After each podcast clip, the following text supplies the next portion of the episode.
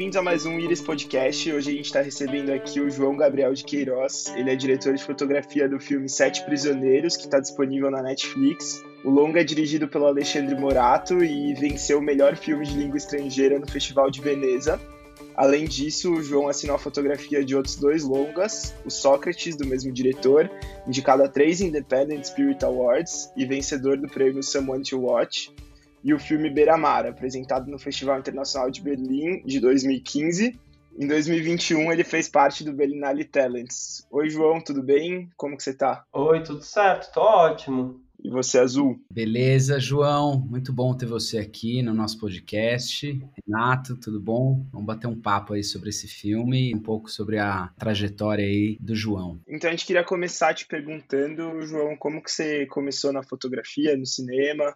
Você contar um pouco dessa história que a gente está curioso. Bom, eu fiz graduação em realização audiovisual na Unicinos, em São Leopoldo, no Rio Grande do Sul. Eu me formei em 2011. Aí, no último ano da faculdade, a gente tinha estágio, né? Aí eu comecei a estagiar na Avante Filmes, que é a produtora do, do Felipe Dumars, que dirigiu no Beira Mar. Daí, quando acabou a faculdade, eu segui dois anos na produtora e foi ali que eu engatei na fotografia, né? Na, na faculdade já estava seguindo esse caminho, mas como quando eu cheguei na Avante não tinha ninguém na produtora que fosse alinhada assim para a direção de fotografia, eu acabei pegando os projetos para fotografar. Então acho que foi muito por ali que eu peguei mais uma prática mais ativa assim, né, de mercado. Daí a gente fez o Beira-Mar, a gente filmou em 2012, se eu não me engano. Fiz uma minissérie de doc também, fotografei dois curtas lá. Aí foi meio por aí que começou. E desde a faculdade você já também curtia fotografia? Já, na faculdade,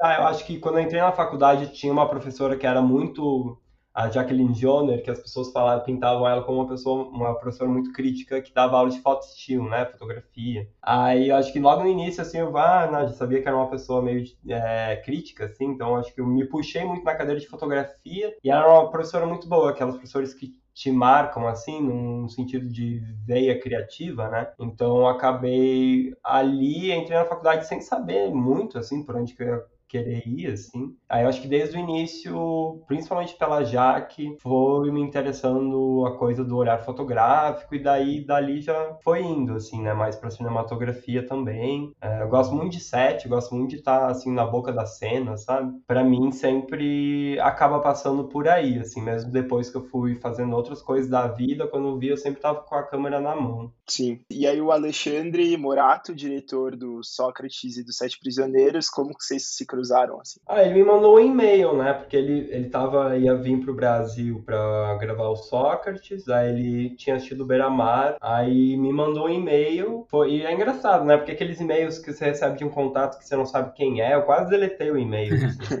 Aí ele me mandou um e-mail, assim, super tipo, ah, não sei se você vai topar, porque né, o Sócrates foi feito baixíssimo orçamento, assim, que nem o Beira-Mar. Foi isso, a gente trocou uma ideia, daí ele me falou do Instituto Quero, que eu não conhecia também. Aí a gente combinou, eu fiz uma viagem para Santos pra gente se conhecer, para ver se ia dar certo, assim, né, se tinha química. Daí na viagem a gente já engatou, falou que, ah, não, bora fazer. O Sócrates teve uma carreira bem legal, né? Por causa dos Spirit Awards. Como que foi isso para você, assim, depois, até chegar nos Sete Prisioneiros? É, o Alex, ele começou a trabalhar no roteiro dos Sete Prisioneiros, bem na finalização do Sócrates, assim. Até a coisa do, do, do filme se passar no Ferro Velho, porque eh, tem umas cenas no Sócrates que estão no Ferro Velho, né? E quando a gente tava gravando lá, também, acho que o o espaço já tinha marcado, interessado bastante o Alex, assim, ele começou a desenvolver o projeto na, na finalização das filmagens do Sócrates. Mas não lembro da gente ter conversado muito sobre isso naquela época, é, a gente gravou em 2016, né, o Sócrates. Acho que a primeira vez que ele me falou dos Sete Prisioneiros foi 2019, início de 2019, quando ele já estava com um roteiro, tipo, bem desenvolvido, assim, já estava meio dando pontapé inicial para começar a produzir o filme, né. Aí eu acho que também, na experiência do Sócrates, a gente conseguiu desenvolver uma linguagem, principalmente de movimento de câmera, né, que não sei, acho que deu um, um, um, bom grude, assim, entre nós dois, no sentido de ter uma câmera que que possa ser mais solta, é que consiga compor num sentido de improvisação atenta com a cena também, sabe? Porque também o Sócrates foi um filme que a gente teve que filmar de forma bem dinâmica, assim. Tinha que ser uma câmera mais rápida, né? Tipo, os Sete Prisioneiros a gente tinha bem mais estrutura, poderia ter optado por outras opções de linguagem, mas a gente acabou, pelo que a gente falava, aprimorando o que a gente tinha desenvolvido no Sócrates, assim, sabe? Como é que foram essas primeiras conversas assim para vocês irem afinando qual que ia ser a linguagem que vocês iam usar, a maneira como iluminar os movimentos de câmera, o que que foi surgindo assim? Tiveram alguns pontos importantes assim que se, se fixaram ou a coisa foi indo mais fluida e foi acontecendo? Quando a gente começou a conversar, a gente estava, não sei, tinha um tensionamento assim também. Eu acho que eu estava querendo trazer, por exemplo, mais coisas de tripé, pensava mais em plano cena, assim, ou plano sequência, sabe? A gente começou a desenvolver algo que fosse mais decupado e estudado, mas aí logo na primeira semana de gravação a gente viu que meio que estava indo para outro lugar, assim, principalmente porque acho que o Alex queria ter muita possibilidade de alterar os tempos das cenas na edição, né? O Alex é editor também, então acho que na direção ele pensa muito nas possibilidades que ele vai ter na montagem. Eu lembro, tipo, na primeira semana que tinha um plano sequência que a gente ia fazer dos meninos chegando no ferro velho, assim, que a gente rodou acho que uns três takes, daí o Alex pediu pra gente fragmentar, assim. Então acho que antes da gravação a gente tinha um, uma certa concepção do que poderia ser o filme, e daí, na, durante a filmagem, a gente foi entendendo que o lance era a câmera poder captar vários momentos da cena de ângulos diferentes para dar a opção de manipulação de tempo na edição. E também acho que isso sempre também foi um ponto importante no sentido da câmera poder apontar para todos os lados, né? No sentido da gente ter fechado a locação do ferro velho, do, do William Valduga ter que era o diretor de arte, ter montado tudo do zero, né? Então a gente trabalhou muito com tentar fazer bastante iluminação natural. A gente tirou tipo telhas do ferro velho por telhas transparentes num dos pátios para poder sempre ter uma iluminação básica acontecendo. Por exemplo, as cenas de dormitório, toda a iluminação era feita do lado de fora do, do dormitório. A gente tentava evitar ter refletores muito perto da cena, assim. E você falou isso da locação, era uma curiosidade minha. Então quer dizer que a locação vocês pegaram um galpão que estava vazio e foi tudo montado ali? Como que foi? Isso. É isso, né? O filme era 70% no ferro velho, então a gente ficou bastante tempo em visita de locação. A gente tinha tipo um ferro velho ideal na cabeça, assim, que seria um ferro velho, porque esse ferro velho que a gente gravou, ele tem tipo quatro pátios, assim, é bem louco. Quando a gente entrou na locação, a gente, nossa, a gente, a gente é, enfim, né? Se você planejasse encontrar uma locação como aquela, você nunca encontraria. Mas aí a gente viu e ficou tipo, nossa, porque a ideia era ser um ferro velho menor, assim, né? Tipo, Sim. de certa forma mais opressor, porque você não tem muitos ambientes, assim. Mas no fim a gente achou que ia ser mais interessante também para ter uma diversidade de ambiente, sabe, para o filme. Assim, acho que também isso era uma preocupação grande da Netflix, que eles sempre falavam, ah, como é que vocês vão fazer para o filme se manter interessante se ele é 70% na mesma locação, né? Então, quando a gente passou para esse, a gente voltou para o roteiro e daí foi dividindo as cenas, tipo, a gente chamava de parte 1, parte 2, parte 3, parte 4. Mas fazendo essa divisão de tentar um, meio uma, um equilíbrio entre quantidade de cenas que iam ser rodadas em cada lugar. E no fim tem isso, né? Porque é um ferro velho na moca, que dá pontos de vista para vários prédios novos, assim, né, de classe média. E daí a gente achou que isso também ia dar uma outra camada para o filme, né, porque inicialmente se pensava que ia ser um ferro velho, tipo, numa região isolada da cidade, mas que dá um outro tensionamento quando você vê que o que está acontecendo no filme está num bairro residencial super estruturado, né. Não, no fim foi muito bom, assim, tipo, acho que encontrar aquela locação foi... Aquela cena, imagino que deve ter sido criada depois disso, né? A cena que eles gritam socorro e não tem ninguém, né? Uhum. Que, que poderia ser interessante, porque essa cena poderia ser num lugar vazio em que não tem prédios em volta e teria outra intenção, assim. Nesse caso, ganhou muito, né, com, a, com os prédios ali. E você acha que esse tipo de crime, né, acontece em lugares. Às vezes é mais fácil você, tipo, esconder isso estando num lugar mais visível do que num lugar super, tipo, né, invisível, assim. Queria só fazer um comentário. é que eu achei, de um modo geral, assim, a fotografia muito próxima de ter um, um essa palavra talvez não seja correta, mas ter uma certa neutralidade, né, uhum. desse naturalismo, para que ela não fosse nem é, muito aparente, né? A fotografia ela leva você muito mais para acreditar que esses personagens, essas pessoas existem. Então, isso do ponto de vista fotográfico, assim, é muito difícil. Talvez seja mais difícil do que o contrário, né? Mais difícil do que você fazer uma, uma fotografia desenhada, né? Bem composta, né? De você tecnicamente chegar em alguns resultados que tenham, assim, um, um apelo imagético bonito, né? Tinha um rolê, assim, né, meio delicado de, acho que encontrar um equilíbrio de, assim, né, você não fazer uma fotografia que seja, nossa, que fotografia bonita, e ao mesmo tempo não ser uma fotografia que super pesa o tema, no sentido de colocar um olhar de, nossa, meu Deus, que chocante sobre isso, assim, né, de... Os três longas que eu fiz tem uma vibe muito naturalista, assim, né, então tem isso, e, e, daí tinha uma preocupação de, nossa, até lembro de uma cena que no fim nem tá no filme, que eram uns meninos tomando um banho de chuva, só que daí a gente acabou filmando com um contraluz tipo amarelo, e assim a cena fica tipo muito linda, assim, sabe? E aí fica até, ok, é um momento, era um momento de redenção deles, mas não sei, tem essa coisa de como você não tornar algo bonito esteticamente só por ser bonito, assim, né? Tipo, não sei, acho que tinha um pouco de tentar encontrar esse equilíbrio em como construir a visualidade, sabe? É, de não tentar nem pesar para um, um lado, nem para o lado super pesado, negativo, assim. Acho que também o roteiro, quando a gente começou a trabalhar nele, ele tinha muito mais violência explícita.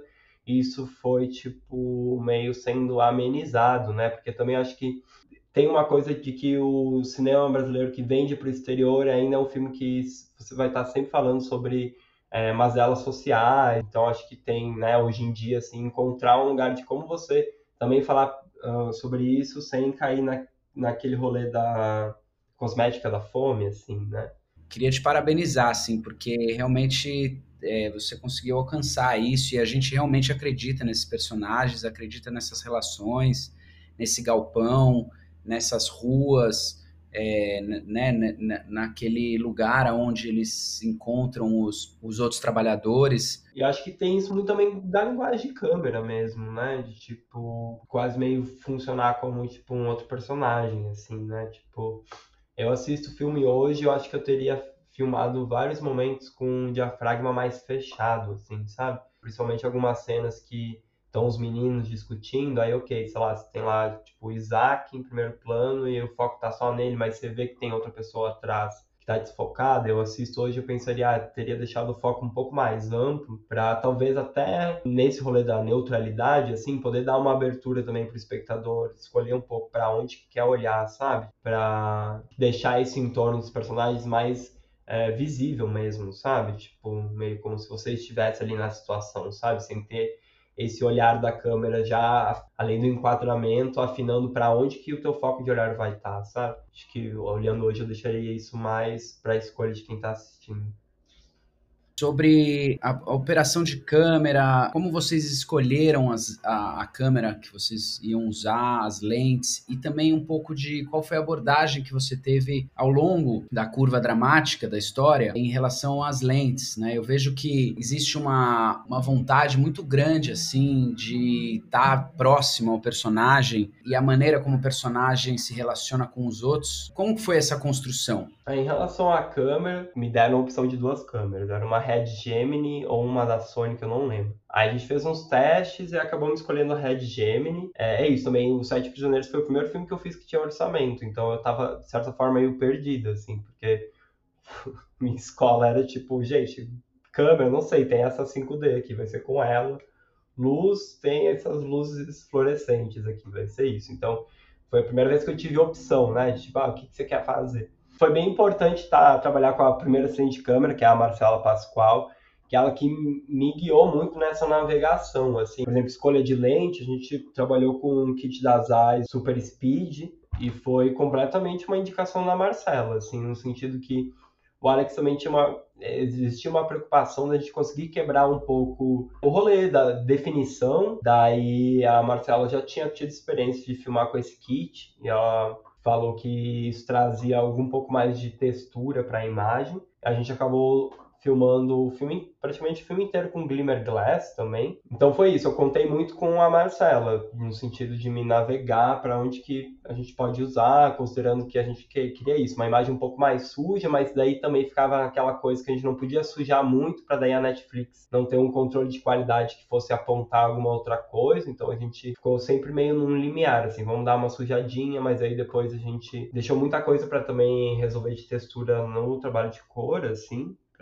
ter mais controle. Tiveram várias coisas que numa configuração como no Sócrates a gente teria arriscado mais, que no site de prisioneiros a gente não arriscou tanto, por ser tipo uma produção dessa magnitude, assim. Principalmente depois que o Rodrigo Santoro foi escalado pro filme, daí o filme virou outra coisa, assim, sabe? Porque quando eu entrei no projeto ele tinha um orçamento X e no desenvolvimento da pré-produção esse orçamento vai aumentando, assim. É, não sei, para mim foi sempre é muito importante, por exemplo, nesse filme foi sempre muito importante estar próximo dos personagens, assim. A gente usou principalmente lente 35 e 25 e uma coisa de não pular muito, de acompanhar muito o olhar do Matheus, assim, de ficar muito com ele, assim, da câmera não escapar muito para, por exemplo, mostrar o Luca quando o Matheus não tá com ele, sabe? Tentar fazer com que o filme fosse a partir da ótica do Matheus.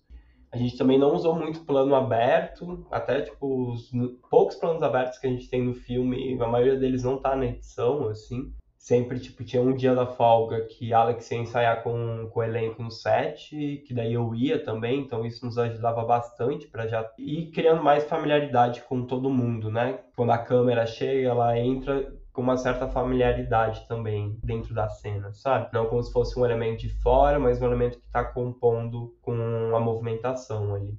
Acho que funciona muito isso da operação de câmera perto do, pelo ponto de vista mesmo do Matheus, você tem que decidir junto com ele decisões que, assim, são impossíveis, né? Que você não consegue se colocar naquele lugar. E acho que ele passa muito bem isso, assim, nessa, nessa sensação quase documental, né? Com atores muito bons, assim. Não, é incrível, não, o elenco é fenomenal, assim. Muito bom, né? Porque você tá trabalhando com a galera que, tipo, é muito dedicada no que faz, assim. Então, isso obviamente dá um nível de profundidade pro trabalho que, ah, é um presente, né? Você não tem, às, às vezes vezes. Nos longas não aconteceu, mas às vezes estou fazendo uns outros trabalhos lá que você, tipo, nossa, a galera que tá meio fraca, né? Você tem que dar uma ajudada, sei lá, da maneira que você filma, assim, pra salvar o negócio, sei lá. Mas então ali você mergulhava junto com, com eles, foi muito bom também o período de pré-produção de acompanhar ensaio. Eu, eu senti uma coisa muito interessante ao longo, assim, da, da, da apresentação do personagem do Rodrigo Santoro, que no começo ele é um, um cara meio estranho, assim, ele tá tá meio sempre meio de fundo, ele não, não, não, não tem close nele, né? Ele é um cara meio X, assim. E você não fazer close no Rodrigo Santoro é de fato uma escolha. porque a câmera atrai, naturalmente você quer ver aquela cara, você quer ver a atuação. E me chamou a atenção um plano específico que resume um pouco essa intenção de você, de fato, escolher deixar o personagem fora, né? Ele é sempre uma, uma sensação mais do que uma pessoa, quando ele sai pela primeira vez e vai buscar aqueles aqueles outros três prisioneiros, tem um plano em que ele tem que fazer a escolha. E aí o personagem do Rodrigo Santoro cola bem pertinho dele e fala: Agora é com você, você que escolhe. E a câmera não vai para ele. Você só vê a presença dele ali, o ouvidinho, você vê a, o rosto, você não corrige para ele. É muito mais forte, né? Do que você fazer um plano contra plano, você fechar no rosto dele ali. É, eu acho que tinha bem essa coisa da perspectiva do Matheus mesmo, né? De não pular muito pra perspectiva de outros personagens, assim. E acho que no início do filme que você fala que ele fica mais ali de fundo, tem um pouco isso, né? Até o Matheus ir se aproximando dele e realmente, sei lá, tem uma cena de diálogo com ele, né? Tipo, ele fica lá no fundo porque tem essa coisa do do panóptico, né? Tipo, mesmo ali a salinha dele não sendo no centro do, do ferro velho, você tem a porta, ele abre a porta, ele vê o pátio, ele tem uma janela atrás da mesa dele que, olhando dali, ele vê mais dois pátios, então ele tem essa coisa meio vigilante, né? tem um pouco de manter um pouco de tensão, assim, né? Até você se abrir pro personagem, né? E até chegar num lugar que, tipo, enfim, né? Você, tipo, simpatiza com ele, né? Você fica assim, né? Também acho que isso era uma coisa bem também desses equilíbrios é, delicados, assim, né? De, como o personagem do Matheus só não virar um personagem muito escroto no final, né? E, tipo, e que você, sei lá, cria uma grande afinidade pelo personagem do Luca, mas também cair nesse lugar, assim, né? Acho que também não representar isso de uma forma muito polarizada ou maniqueísta, né? De tipo, quem é o bem, quem é o mal. Nesse momento mais humanizado do Luca, a gente tem planos, né? Que a gente tá ali, tipo, nele, aquele momento da família dele também, e que a, gente tá entrando na vida dele meio que entendendo que ele é uma pessoa comum. Acho que isso agregou bastante ao filme para dar essa profundidade, sabe? Não ficou aquele vilão também é, frio e distante o tempo todo. Acho que a gente, a gente foi sentindo isso e isso foi mexendo mais com a cabeça do público. Bom, eu ia te perguntar sobre color grading, como que foi a cor, se foi remoto ou se foi presencial, né? Eu sei que o filme foi finalizado na pandemia, você já falou que foi em HDR, então queria saber um pouco como foi. O grading foi feito em São Francisco, num estúdio de lá e o Alex acompanhou presencialmente, eu acompanhei remotamente, assim, foi meio um, um Tetris também fazer isso, né? Porque naquele período aqui no Brasil não dava para eu fui acho que uma vez, não, dois, uma ou duas vezes para ver o filme nas ilhas de lá. Boa parte do processo tinham alocado um iPad para mim. Aí ficou nisso, o que que vai alocar, não sei o que, acharam melhor um iPad Pro porque tinha 400 nits na tela acharam que ia ser melhor isso do que tipo um monitor que não ia ter tanto nit. Mas eu acho que os testes maiores, é, eu fui duas vezes na O2. No primeiro é que a gente fez uns testes mais focados em textura do filme, ou aplicação de texturas diferentes. Aí a gente fez alguns testes aqui, daí mandamos para São Francisco para aplicar lá, testar coisas lá. Aí depois foi mais em questão de cor mesmo. Mas aí a cor também, eu acho que a maior questão foi encontrar o grão do filme. E as cores já foi um trabalho talvez um pouco mais tranquilo de fazer, assim, porque também como tinha, a gente não ia fazer nada assim fora da caixa, assim, né? Filmou de um jeito que vai tipo mudar completamente. Foi mais encontrar tipo nesses tons de até quanto a gente subexpõe, até quanto a gente baixa a luz nas noturnas, encontrar um tom interessante para as diurnas, né? E daí perto do processo final,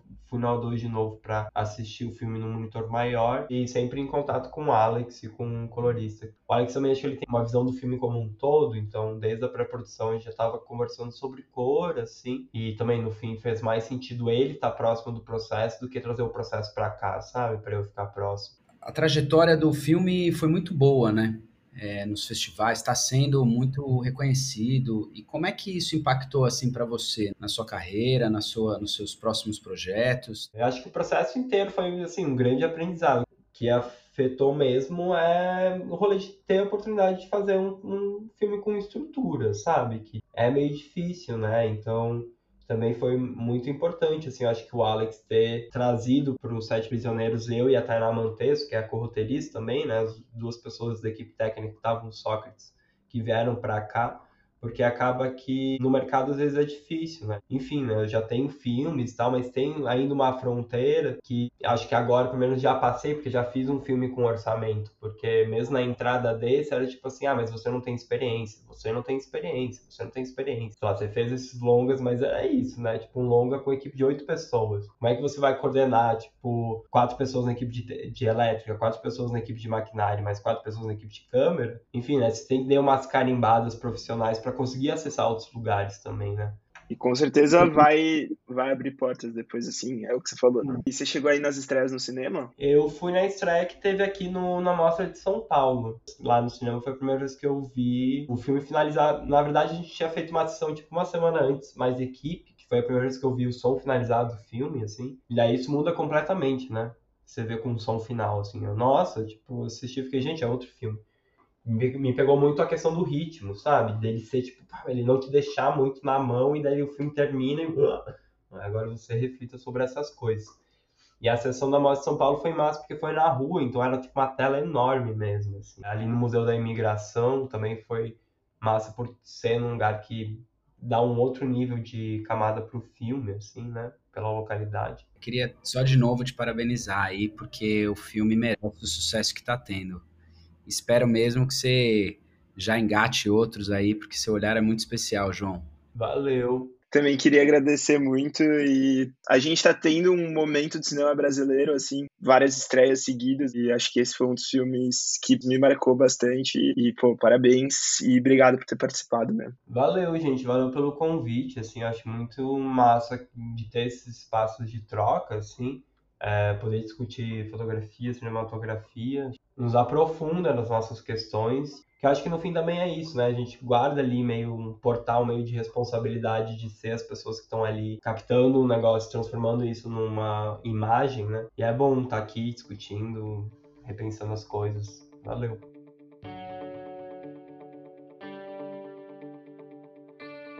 Esse foi o Iricine, o podcast da revista Iris. Para você conhecer mais das nossas últimas matérias, acesse o nosso site iricine.com e nos siga no Instagram, iris_cine. Confere tudo lá.